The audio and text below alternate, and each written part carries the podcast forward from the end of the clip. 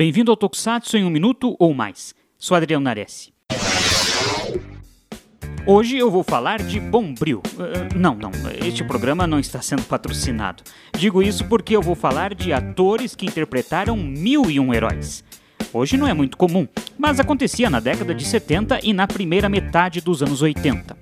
Um deles foi Hiroshi Miyauchi, que estreou como Kamen Rider V3 em 1973, foi o All Ranger de Go Ranger em 75, emendou com Zubat em 77 e logo em seguida o Big One em Jakar.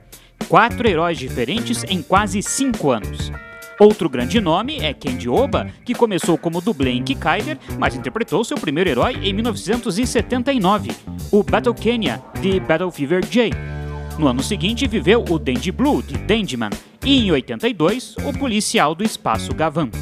Junichi Haruta, o eterno Magaren, também esteve em dois Sentai seguidos. Foi o Gogo Black de Gogo 5 em 82 e no ano seguinte o Dyna Black em Dynaman. Daisuke-ban é o eterno Kikaider na série de 1972, mas também interpretou o Inazuman em duas séries a partir de 73. Em 76 foi o Fire Stealth Capture 7 de Ninja Capture, e em 79 o segundo Battle Kusak de Battle Fever J. Ufa, quantos heróis! Você lembra de mais algum?